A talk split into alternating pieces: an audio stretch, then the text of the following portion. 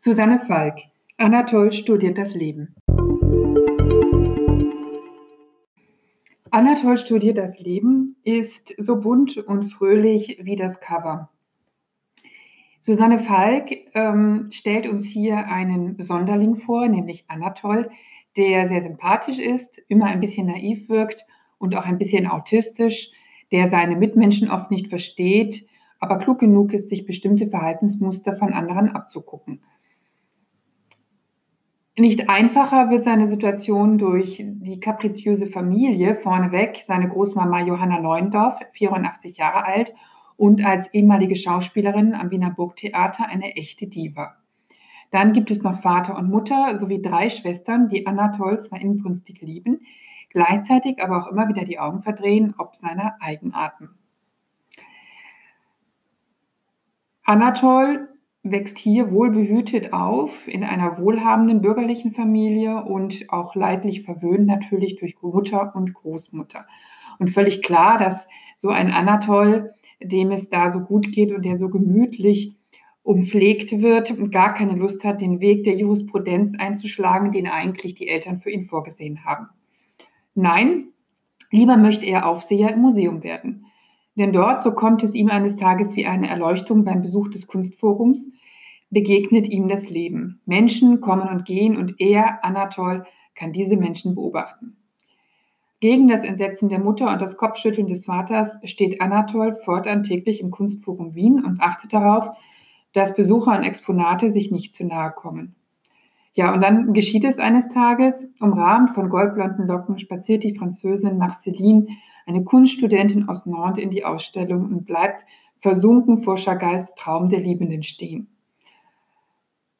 Um Anatol ist es geschehen, er verliebt sich hoffnungslos.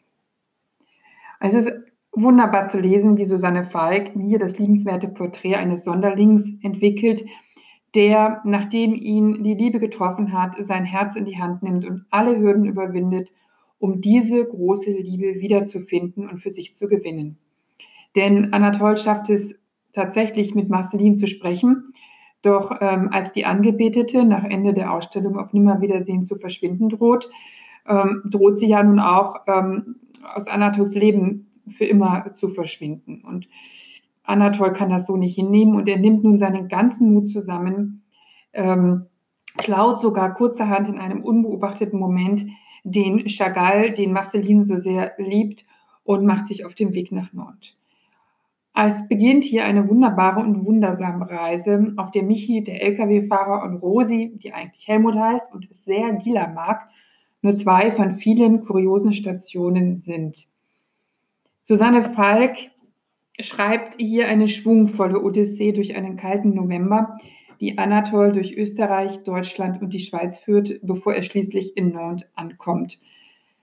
Und es ist schon auch lustig zu lesen, wie er dann im Schlepptau, aber ohne es zu ahnen, seine Familie hat und Gerhard, seinen einzigen Freund und Kollegen aus dem Kunstforum, der dann wiederum vom Polizeipsychologen Dr. Pokorny verfolgt wird.